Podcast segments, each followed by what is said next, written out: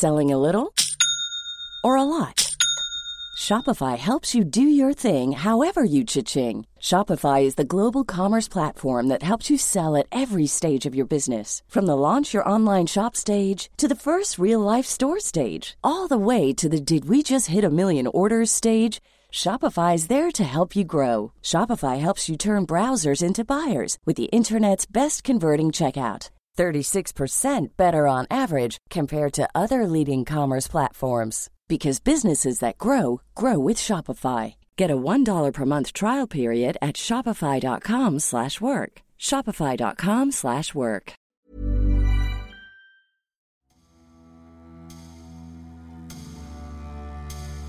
Piégé à Belgrade lors des bombardements de l'OTAN en 1999, Novak Djokovic, alors âgé de 12 ans, prit le pari de continuer à s'entraîner malgré le danger. S'il n'avait pas attendu cet événement tragique pour nourrir son ambition et sa passion du tennis, doit-on s'étonner de la fureur avec laquelle, quelques années plus tard, il a débarqué sur le circuit?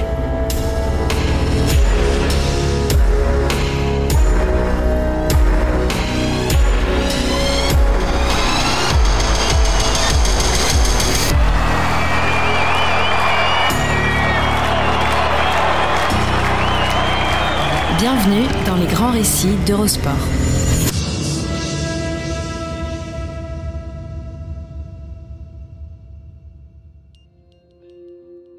Bienvenue dans les grands récits, le podcast d'Eurosport qui vous plonge dans la folle histoire du sport, entre pages de légendes, souvenirs enfouis et histoires méconnues. Dans ce volet, retour sur l'enfance sous les bombes du futur numéro 1 mondial du tennis masculin, Novak Djokovic. Depuis le début de sa carrière, Novak Djokovic a cumulé un total de 911 victoires sur le circuit principal. On l'a vu parfois en transe après certaines d'entre elles, mais rarement aussi ravagé par l'émotion qu'après ce succès, pourtant relativement anodin, remporté le 19 avril 2012, en huitième de finale du tournoi de Monte-Carlo, face à Alexander Dolgopolov. Novak Djokovic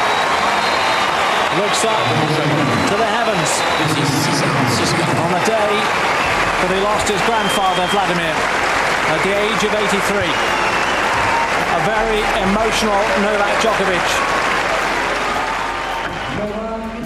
Les deux bras pointés vers le ciel, le Serbe, à peine la balle de match conclue, fond littéralement en larmes sur sa chaise puis file vers la sortie sans même être capable d'apposer la traditionnelle signature sur la caméra. Avant de zapper quelques minutes plus tard, la non moins obligatoire conférence de presse.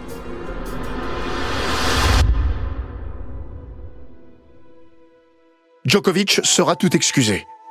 Le matin même du match, alors qu'il était en pleine session d'entraînement, une mauvaise nouvelle était en fait venue le faucher de plein fouet.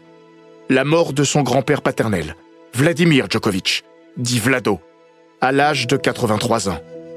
Pour Novak, Vlado était un peu plus qu'un grand-père. Avec lui, c'est tout un pan de sa vie qui s'est évanoui à jamais. Certes, une partie sombre, mais impossible à oublier. En tout cas, pleinement constituante de ce qu'il est devenu ensuite, en tant qu'homme et en tant que champion.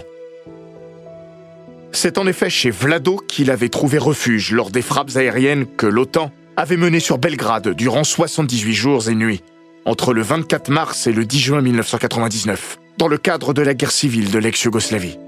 Il n'est pas exagéré de dire que la vie du petit Nolé aurait pu s'arrêter au cours de ces deux mois et demi d'horreur et d'effroi. Le futur numéro 1 mondial a alors à peine 12 ans. Cela fait plusieurs années déjà, depuis 1991, que la guerre fait rage dans les Balkans. Sans toutefois le toucher d'aussi près, puisque d'abord essentiellement concentré à la frontière serbo-croate, puis en territoire bosniaque.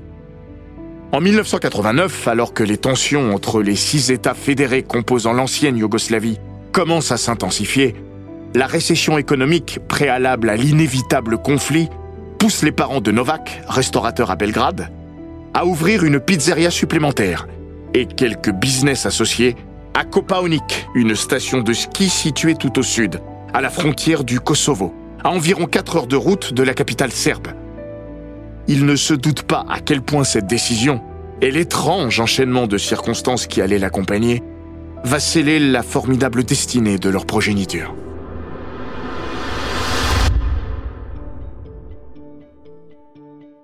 Premier coup du destin, peu de temps après leur emménagement à Kopaonik.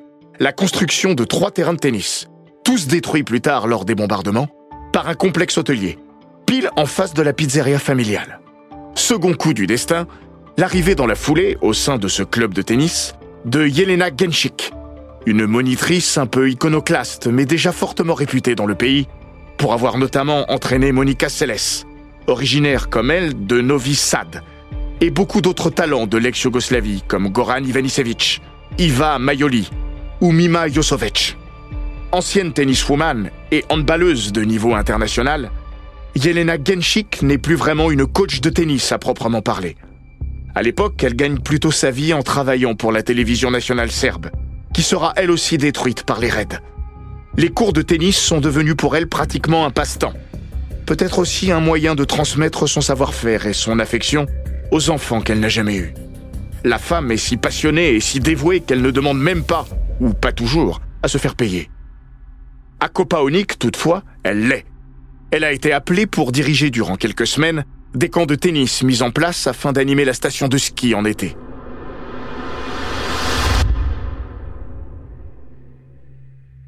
Lors de sa toute première matinée à l'ouvrage sur les terrains, Yelena remarque un petit garçon agrippé au grillage, captivé par les va-et-vient de la balle au point de rester là durant toute la séance. Au début, elle n'y prête pas trop attention, mais voyant qu'il s'accroche, tiens donc, elle va finalement le trouver durant la pause déjeuner. Dans sa biographie du champion serbe Novak Djokovic, The Biography, le journaliste américain Chris Bowers retraduit le dialogue qui s'ensuit. Bonjour, tu t'appelles comment? Novak. Tu sais de quel sport il s'agit?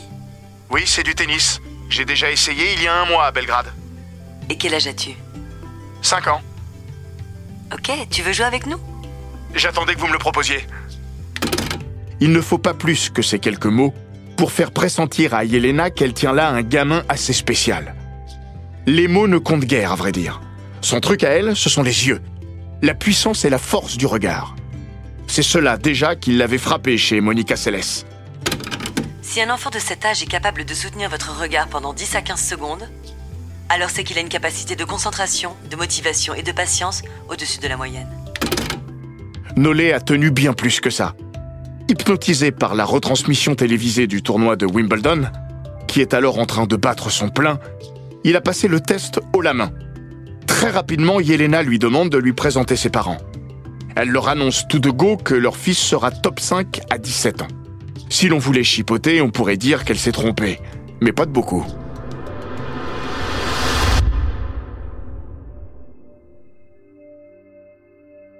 Pour le futur numéro 1 mondial, Yelena Genchik sera bien plus qu'une coach de tennis, pratiquement une coach de vie. Intellectuelle et avant-gardiste, c'est elle qui l'initiera notamment aux vertus de la visualisation et même au préambule de la méditation par le biais de la musique classique. Au début, forcément, le jeune Novak n'est pas très réceptif. Et puis un jour, à l'écoute de l'ouverture 1812 solennelle de Tchaïkovski, il lui confesse du bout des lèvres Yeka, j'ai la chair de poule. Genchik lui conseille alors de prendre cette musique en référence durant toute sa future carrière. Dans les moments de forte tension d'un match, souviens-toi de cette musique et sers-toi de la puissance qu'elle dégage pour te pousser.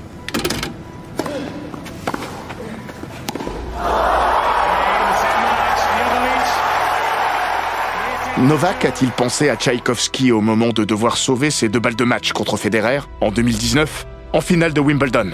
Lui seul le sait. Mais après son titre, il a certainement repensé, comme toujours, à celle qu'il appelait sa deuxième maman, finalement décédée d'un cancer début juin 2013. Un an après Vlado. Deux personnes qui auront joué à son égard un rôle protecteur capital lorsque les missiles alliés ont noirci le ciel de son pays en 1999. À ce moment-là, la famille Djokovic se trouve à Belgrade, où leur fils s'entraîne désormais, aux Partisans, club qu'il a eu l'opportunité de rejoindre par l'entremise de Yelena Genchik. Serdian et Diana Djokovic, eux, sont un peu fatigués. Voilà des années qu'ils se tuent à la tâche à Kopaonik, donnant des cours de ski le jour et travaillant au restaurant le soir, afin de mettre un peu d'argent de côté. Et ce, en grande partie pour financer le projet de vie de leur aîné. Projet qui, déjà, ne fait plus vraiment de doute. Le manque de moyens commence à être un réel souci. plus tard, il deviendra quasiment rédhibitoire. Mais en cette année 1999, il va être relégué pendant quelques semaines au second plan des préoccupations vitales.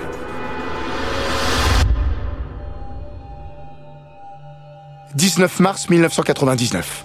La conférence de Rambouillet, énième et dernière tentative de régler diplomatiquement le conflit entre les dirigeants yougoslaves et les indépendantistes kosovars, se solde par un nouvel échec couru d'avance.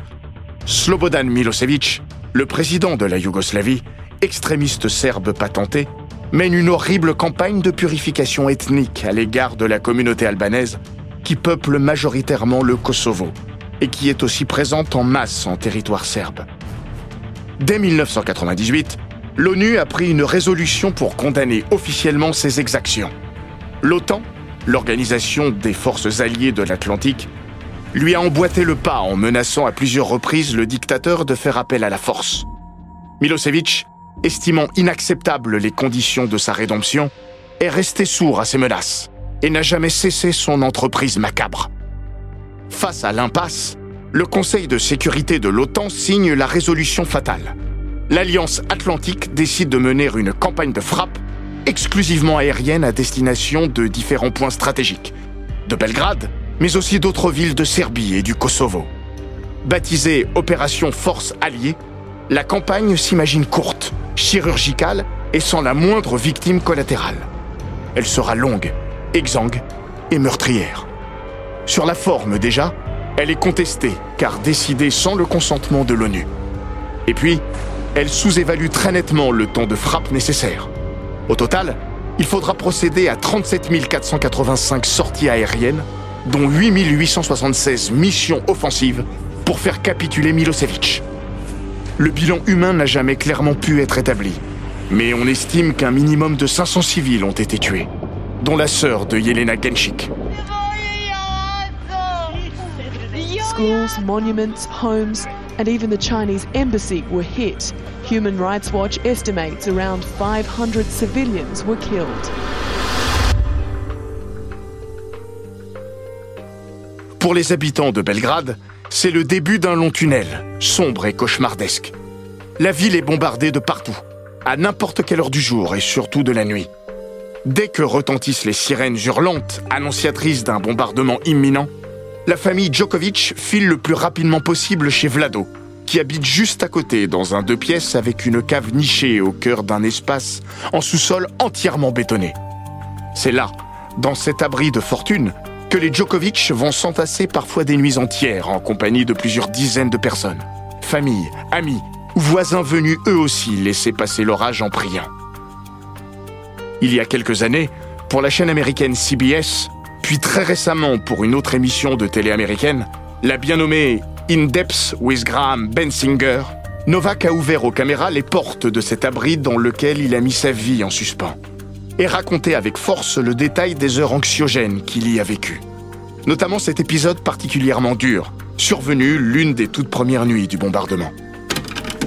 Nous étions chez nous sur le point de nous endormir quand soudain, nous avons entendu une énorme explosion. Ma mère s'est précipitée, a chuté, sa tête a heurté le radiateur et elle a perdu connaissance. C'était la panique totale. Nous pleurions tous parce qu'elle ne bougeait plus et parce qu'on entendait les bombes voler autour de nous. Finalement, elle s'est réveillée. Nous avons rassemblé nos affaires le plus vite possible et nous avons filé nous mettre sous l'abri. Dans la rue, il faisait noir. À mon tour, j'ai glissé sur le sol. En tombant, j'ai levé les yeux au ciel et j'ai vu les avions qui volaient au-dessus de moi en lâchant leurs bombes, tandis que le sol tremblait. C'est probablement le souvenir le plus traumatisant que j'ai de cette période.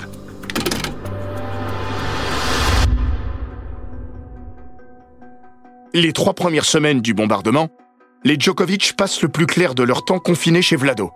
Là au moins s'y sentent-ils en sécurité, ce qui est sans doute un peu optimiste puisque des victimes ont aussi été recensées dans des bunkers. Et puis, au bout de quelque temps, la famille se risque à mettre le nez dehors. D'abord un peu, puis de plus en plus, pour finalement reprendre rapidement le cours de sa vie normale. Dans une rare interview accordée au quotidien suisse Blick, Diana Djokovic explique C'était ça où nous allions tous devenir fous. L'homme, dit-on, s'habitue à tout, même au pire. Vivre normalement, pas facile quand même, quand le bruit des Falcons et des Nighthawks déchire la quiétude du ciel au-dessus de vos têtes. Le 22 mai 1999, alors que s'apprête à débuter en France une édition de Roland Garros qui marquera le sacre d'André Agassi, le 12e anniversaire de Nollet, organisé dans son club de tennis, est lui aussi marqué par des bombes américaines d'un autre genre. Le Happy Birthday Novak est rythmé par la musique fracassante des avions de chasse qui passent au loin, accompagnés de leur funeste cargaison. Si celle-ci est censée être larguée vers des endroits désertés de vie humaine, la réalité est qu'on ne sait jamais trop où et quand cela peut tomber. Une bavure n'est jamais à exclure. Anna Ivanovic, qui a le même âge que Djokovic, a ainsi en mémoire cette soirée où ses parents avaient fait évacuer tout le monde à la hâte. Ils avaient en effet reçu un tuyau selon lequel le centre de poste, situé près du domicile familial, devait être bombardé pendant la nuit. Nous étions allés passer la nuit chez mes grands-parents, à quelques minutes en voiture. Juste avant d'arriver chez eux, nous devions passer sous un grand immeuble. À peine un quart d'heure après notre passage, une énorme explosion a retenti. L'immeuble avait été bombardé. Anna ressent encore le tremblement des fenêtres au passage des bombes et se souvient aussi de cet énorme Big Bang, cette fois causé par un avion de chasse qui venait de passer le mur du son. Complètement terrorisée, la future gagnante de Roland Garros est allée se blottir dans les bras de son père, en lui demandant ce qui pouvait bien encore se passer. Ça, ce n'est rien. Probablement un camion qui vient de tomber dans un trou. Que voulez-vous dire à un enfant face à de telles atrocités? Cela dit, si le fait de vivre une guerre à cet âge-là est l'assurance d'en rester profondément marqué à vie, il y a au moins un avantage. L'optimisme et l'éternelle insouciance de l'enfance aident à mieux en évacuer le traumatisme. Novak Djokovic concède ainsi J'arrivais quand même à voir le bon côté des choses. D'abord, je n'avais plus à aller à l'école. Et puis, je pouvais jouer au tennis toute la journée. Pour retrouver le chemin des cours en se mettant le moins possible en péril, Novak peut compter sur lentre de Yelena Genchik, qui a ses entrées à peu près partout où se trouve un terrain de tennis. L'idée est de choisir stratégiquement les lieux d'entraînement. Yelena opte généralement pour un cours situé le plus près possible d'un endroit récemment bombardé, partant du principe que les forces alliées ne frapperaient pas deux fois au même endroit. Globalement, les choses se passent ainsi. Sauf une fois. Dans une interview accordée à Chris Bowers, elle explique Un jour, j'ai fait une erreur. Ils ont bombardé les environs d'un cours où l'on venait juste de s'entraîner. Mais la bonne fortune de Novak Djokovic ne le trahit donc pas. La graine de champion ainsi que tous ses proches passe finalement à travers les bombes, sans dégâts. Avec un peu de cynisme, on pourrait même dire que la guerre l'a aidé à réaliser son rêve tennistique. Pendant deux mois, il peut jouer quasiment toute la journée, bien plus qu'il ne l'aurait fait dans un contexte normal. Certes pas dans de bonnes conditions, souvent sur des terrains de fortune, dans un décor criblé de balles et drapé d'un silence de mort. Mais il joue.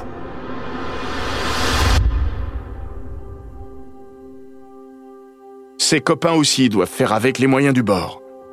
Anna Ivanovic s'entraîne carrément dès 6 heures du matin, au fond de la piscine olympique désaffectée de son club du 11 avril, que le père de Yanko Tipsarevich, qui s'entraîne dans ce même club, a eu l'idée avec quelques amis de réaménager en terrain de tennis, beaucoup moins cher d'utilisation. Cela dit, quand les bombardements prennent fin le 10 juin 1999, les conditions précaires sont loin d'être désormais le principal problème des Djokovic. Il y a aussi l'argent, qui commence sérieusement à manquer. La guerre a entraîné le pays dans une situation économique désastreuse. Frappée de sanctions par l'ONU, la Serbie ne peut plus importer. La pénurie de vivres se fait sentir un peu partout, tandis que l'inflation atteint des taux hallucinants. Plutôt florissante avant la guerre, la Serbie se retrouve à genoux, et les Djokovic, très clairement, dans le dur. Au point que Nolé, régulièrement, se pointe à l'entraînement le ventre vide. Financièrement, les problèmes ne font qu'augmenter à mesure que le joueur progresse et qu'il se rend à l'étranger de plus en plus fréquemment. Pour jouer des tournois ou pour s'entraîner à l'académie de Niki Pelic, en Allemagne, qu'il intègre partiellement à compter de l'an 2000, puis à temps complet en 2002.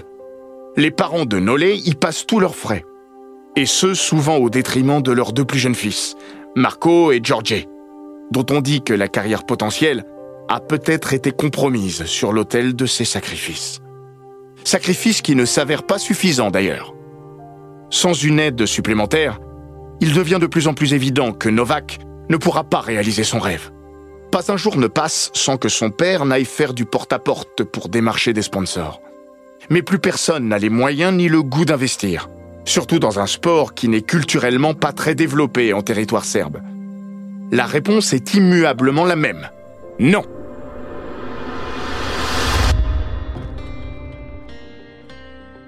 Sergian et Diana, qui travaillent déjà d'arrache-pied, sont obligés de vendre leur restaurant de Belgrade, des bijoux en or.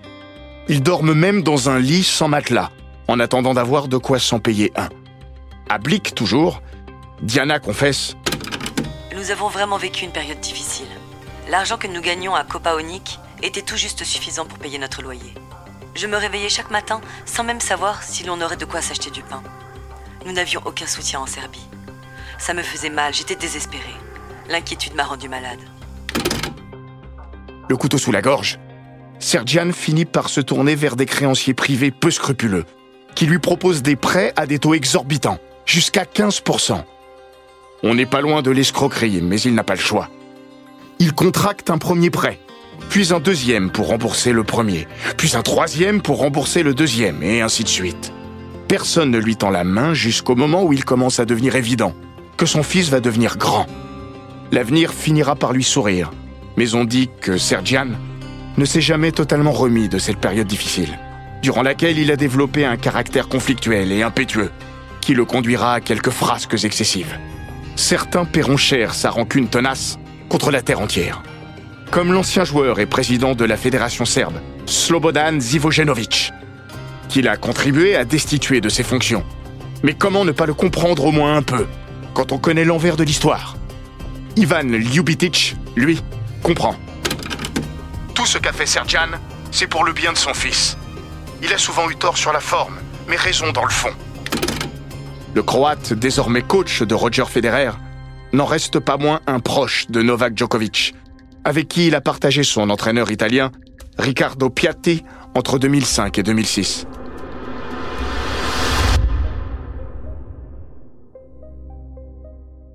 On peut marquer la fin officielle des ennuis financiers de Novak Djokovic à 2003, lorsque, à l'âge de 16 ans, il signe son premier contrat avec un agent international, l'Israélien Amit Nahor, et se lance sur le circuit professionnel. À ce moment-là, Novak aussi a une colère immense au fond de lui. Mais pas tout à fait pour les mêmes raisons que son père.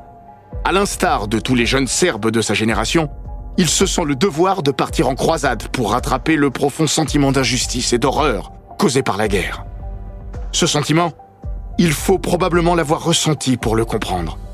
Partout, et notamment dans les pays occidentaux, les Serbes, victimes de l'image déplorable de Milosevic, sont considérés comme les principaux fautifs de la guerre.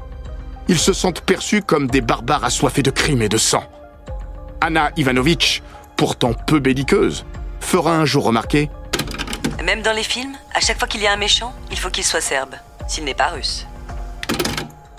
L'ancien joueur serbe, Petar Popovic, qui avait pu fuir sa ville de Novi Sad pour s'exiler en France à la veille des premiers bombardements, insiste. Il faut se rendre compte à quel point tout cela est dur à avaler, même encore aujourd'hui. Le monde entier nous a donné le mauvais rôle alors que 90% des Serbes étaient contre cette guerre. Celle-ci nous a été imposée par les politiques, et l'on sait tous pourquoi. Les Alliés voulaient instaurer une base pour avoir le contrôle des Balkans. Comme toute guerre, elle a été montée de toutes pièces à des fins économiques, et n'a servi à rien, sinon à nous faire reculer de 30 ans. Aujourd'hui encore, cette opération militaire, principalement dirigée par les Américains, mais avec le soutien de leurs alliés européens, et notamment de la France, reste contestée, tant dans sa légitimité que dans son efficacité.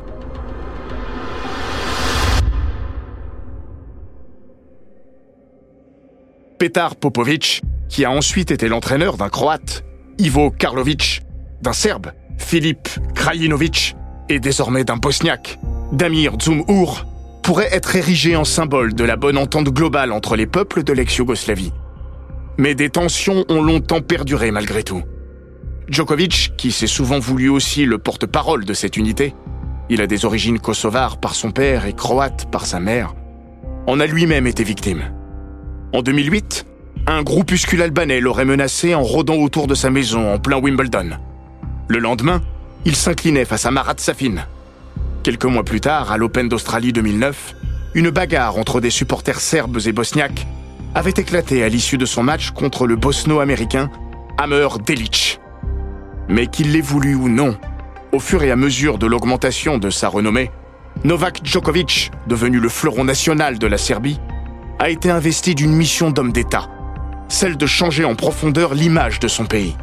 En 2013, il devient ainsi l'un des rares sportifs à s'exprimer devant l'Assemblée générale de l'ONU, alors présidée par le Serbe Vuk Jeremic, pour annoncer la création d'une journée internationale du sport au service du développement et de la paix. On m'a souvent répété qu'à l'étranger, il y aurait toujours une forme de stéréotype à l'égard du peuple serbe.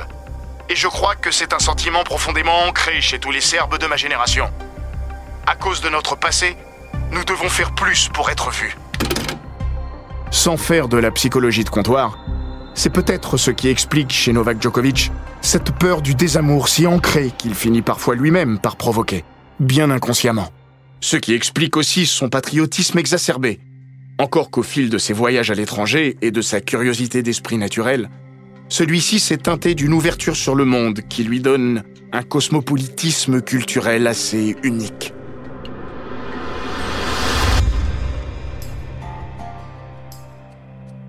Il faut comprendre aussi Novak Djokovic dans sa quête éternelle de la paix et de l'amour, qui lui a probablement permis de provoquer au fond de lui ce fameux grand pardon nécessaire à sa stabilité émotionnelle. Cette guerre m'a rendu en colère comme tous les Serbes, et les cicatrices de cette colère sont toujours présentes. Mais j'ai travaillé sur moi-même et aujourd'hui, même si je n'oublierai jamais, je ne ressens plus cette émotion négative. La haine, la rage, je m'en suis servi comme un outil pour devenir plus fort. Cette période m'a appris à être plus résilient, mais aussi plus reconnaissant de chaque moment de la vie. Une vie qui a donc fini par reprendre son cours, envers et contre tout. L'horreur a accouché d'une génération de joueurs serbes exceptionnels. De Nenad Zimoncic à Novak Djokovic, en passant par Anna Ivanovic et Jelena Jankovic, tous devenus numéro 1 mondiaux, sans oublier Janko Tipsarevic et Viktor Troïki, qui ont été respectivement 8e et 12e à l'ATP. Une performance incroyable pour un pays d'à peine plus de 7 millions d'habitants. Impossible de déterminer précisément l'importance de la guerre dans cette floraison de champions. Petar Popovic tient pourtant à contrebalancer. À côté de ça, il y a eu au moins une quinzaine de joueurs très talentueux qui n'ont en revanche jamais pu percer. Mais ça ne peut pas être une totale coïncidence non plus unis par un lien indéfectible.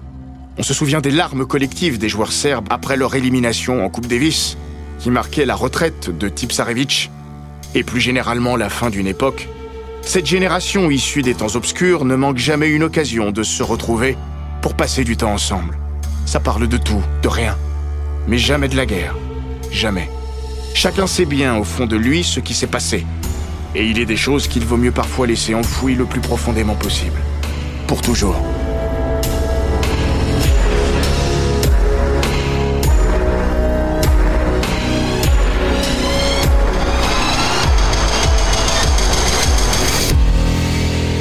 Cet épisode des grands récits d'Eurosport a été écrit par Maxime Dupuis. Il est raconté par Hortense Marin et Florian Bayou. Monté par Gilles Bavulac et produit par Bababam. N'hésitez pas à vous abonner, commenter, partager et noter ce podcast sur Apple Podcast, Google Podcast, Castbox, Spotify, Deezer et toutes les plateformes audio.